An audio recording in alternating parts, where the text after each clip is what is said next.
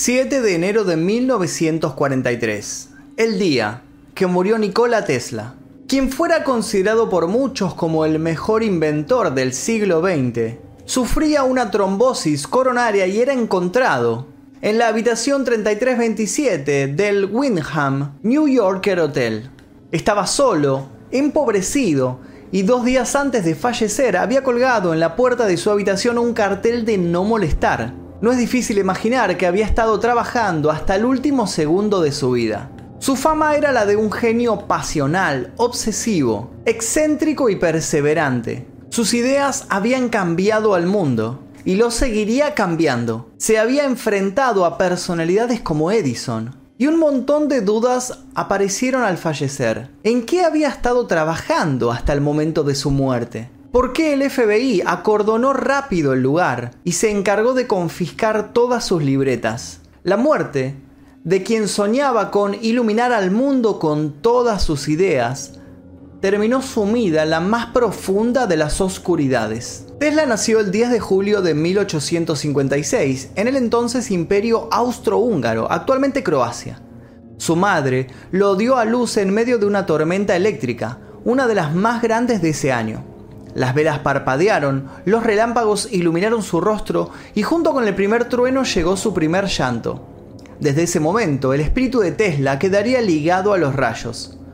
Su padre era sacerdote de la Iglesia Ortodoxa Serbia. Su madre, a pesar de nunca haber aprendido a leer, dedicaba gran parte de su tiempo como científica autodidacta y demostraba gran habilidad en el desarrollo de pequeños aparatos caseros. Durante su infancia, Tesla sufrió varios episodios de una enfermedad muy peculiar que le provocaba que segadores haces de luz apareciesen frente a sus ojos, a menudo acompañados de alucinaciones. Normalmente las visiones estaban asociadas a una palabra o idea que le rondaba en la cabeza. Tesla podía visualizar una invención en su cerebro con una precisión extrema y no solía dibujar esquemas. Poseía una memoria fotográfica. Si bien fue un alumno aplicado a tal punto de que sus profesores le diagnosticaron una obsesión por el trabajo, sus estudios fueron irregulares. En la Universidad de Graz experimentó con lo que sería la corriente alterna, dejando boquiabiertos a docentes. Sin embargo, dejó las clases en tercer año. Algunos afirman que su temple era demasiado inquieto como para adaptarse al ámbito académico. Otros afirman que tuvo problemas con el juego como el billar, las cartas y el ajedrez, una adicción que esporádicamente lo acompañaría durante todo su existir. Volvió a intentar en la Universidad de Carolina en Praga, un tiempo después, pero luego de recaudar algo de información se mostró más deseoso por continuar con sus causas personales. Empezó a alejarse paulatinamente de su familia, que en un momento lo creyó muerto en un accidente. Por su lado, un tiempo después, Tesla soñó que su madre moría y tomó eso como una premonición seguro de que su progenitora había pasado a mejor vida. En 1880 se trasladó a Budapest para trabajar en una compañía de telégrafos. Para cuando se produjo la apertura de la central telefónica en 1881, Tesla se había convertido en el jefe de electricistas de la compañía, y fue más tarde ingeniero del primer sistema telefónico del país. También desarrolló un dispositivo que, de acuerdo con ciertas fuentes, era un repetidor telefónico o un amplificador pero que según otros pudo haber sido el primer altavoz. Su inteligencia era innegable e innata. Hablaba ocho idiomas que había aprendido de manera autodidacta. Su creatividad, su inventiva, su practicidad y su velocidad no tenían límites. En 1882 se trasladaría a París para trabajar como ingeniero en la Continental Edison Company, una de las compañías de Thomas Alva Edison, que ya estaba dejando su huella como gran referente en lo que refería a energía eléctrica. Tesla sobresalió diseñando mejoras para el equipo traído del otro lado del océano, y en 1884 llegó por primera vez a los Estados Unidos, a la ciudad de Nueva York, con una carta de recomendación de su antiguo empleador. Previo a embarcar, lo robaron y bajó del barco con apenas unos centavos, como un cruel augurio de lo que pasaría el resto de sus años. Los problemas económicos y los sabotajes lo perseguirían sin cesar. La carta de recomendación que Tesla traía consigo estaba dirigida al mismísimo Thomas Alva Edison y decía algo así, conozco a dos grandes hombres. Uno es usted y el otro es este joven. Edison, algo dudoso, contrató a Tesla para trabajar en su Edison Machine Works. Si bien Tesla comenzó como un simple ingeniero eléctrico, resolviendo algunos de los problemas de la compañía, no tardó en sobresalir y Edison estrechó su mano con satisfacción, felicitándolo en más de una ocasión. Era la unión de dos mentes sobresalientes de la época. Sin embargo, no pasaría mucho hasta que se sacaran chispas entre ambos y apareciera la que fue considerada como la Guerra de las Corrientes. En 1879 Edison había presentado la bombilla incandescente y se embarcaría en 8 años de pruebas para poder introducir su invento en todos los hogares. Finalmente había dado con una solución, la corriente continua que sustituía al vapor como fuente de energía. Si bien el sistema fue recibido con entusiasmo, presentaba algunos inconvenientes básicos. Los cables a menudo se derretían con el paso de la corriente que a su vez no podía ser transmitida a grandes distancias. Esto, sumado a que no se podía transformar el voltaje, hizo que las calles de Nueva York se llenaran de generadores y gruesos cables de cobre que se enmarañaban sobre la cabeza de los perplejos y desconfiados ciudadanos.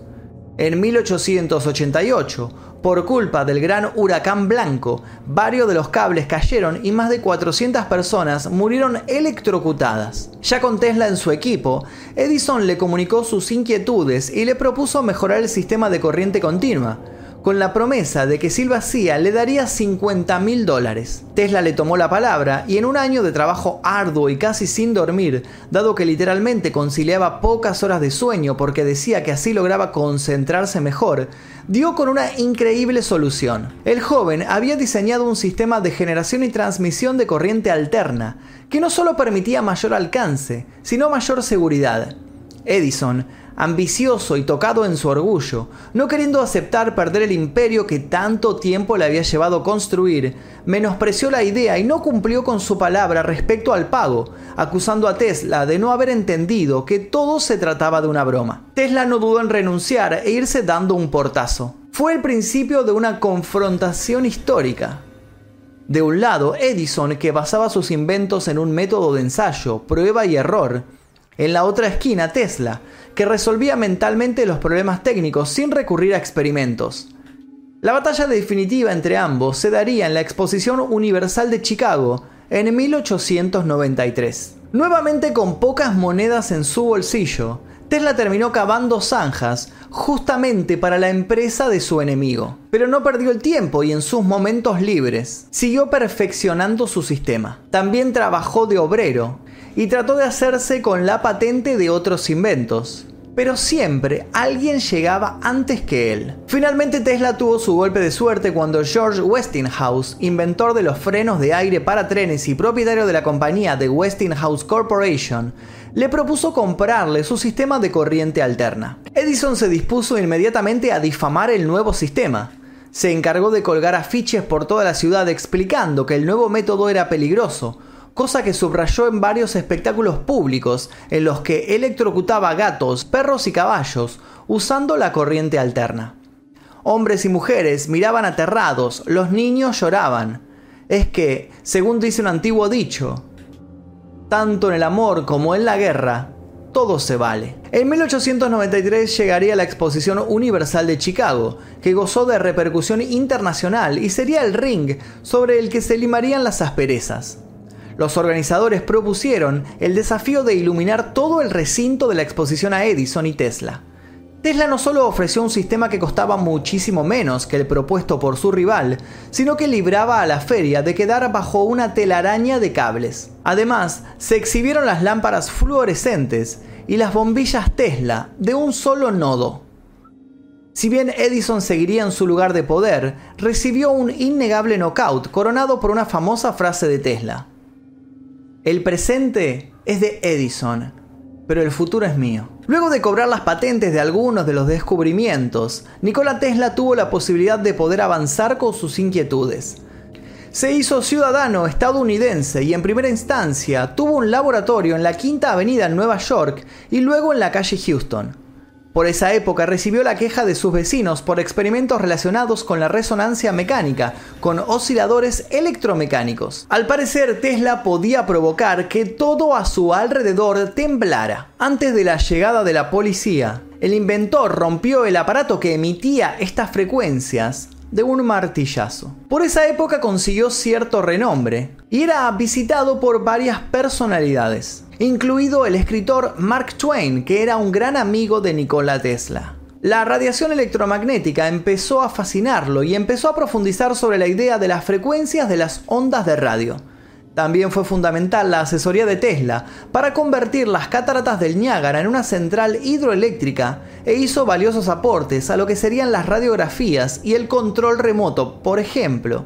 Pero nuevamente sus patentes no llegaron a tiempo por culpa de un incendio en su laboratorio, lo que hizo que sus apuntes se perdieran, junto con la prueba concreta de que otra vez Tesla había llegado antes que sus colegas a los descubrimientos. Su mente incandescente era tan propensa a la iluminación como al desastre. Tesla gastó gran parte de su tiempo y recursos en una serie de proyectos para desarrollar la transmisión inalámbrica de energía vio en este procedimiento no solo una forma de transmitir grandes cantidades de energía en toda la Tierra, sino también, como había señalado en sus conferencias anteriores, una forma de transmitir comunicaciones en todo el mundo. Sí, la red invisible que hoy nos rodea empezó a tomar forma en 1899, cuando Tesla se trasladó a Colorado Springs. Los objetivos trazados por Tesla en este nuevo laboratorio eran desarrollar un transmisor de gran potencia, perfeccionar los medios para individualizar y aislar la potencia transmitida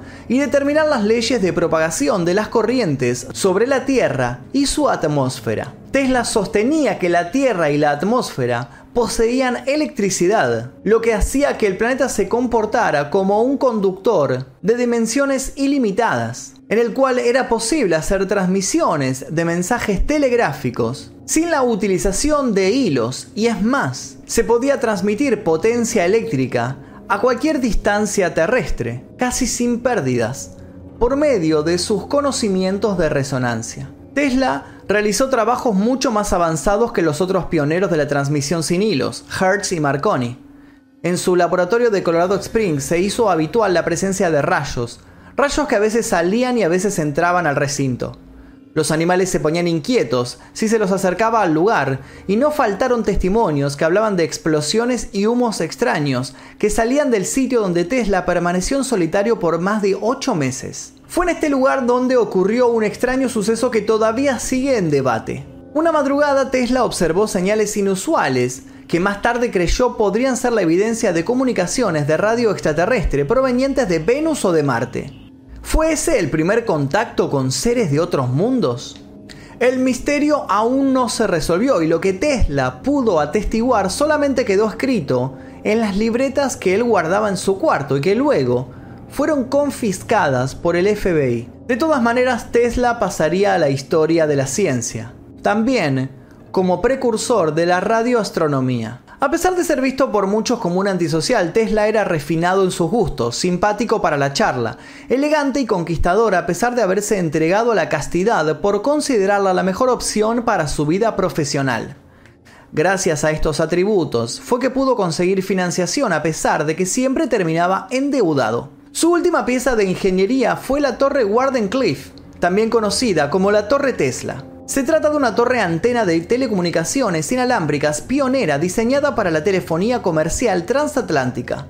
Fue erigida en 1901 y contó con una altura de 30 metros. Las instalaciones centrales no llegaron a ser completamente operativas, y el proyecto no se completó debido a los problemas financieros y porque Guillermo Marconi logró hacer transmisiones de radio en un menor periodo de tiempo, haciendo que el principal inversor de Tesla, JP Morgan, perdiera interés en el proyecto. Tesla consiguió poner en marcha su torre en varias ocasiones, con un rotundo éxito, pero en dos de ellas las instalaciones rebasaron la potencia límite y ardieron parcialmente.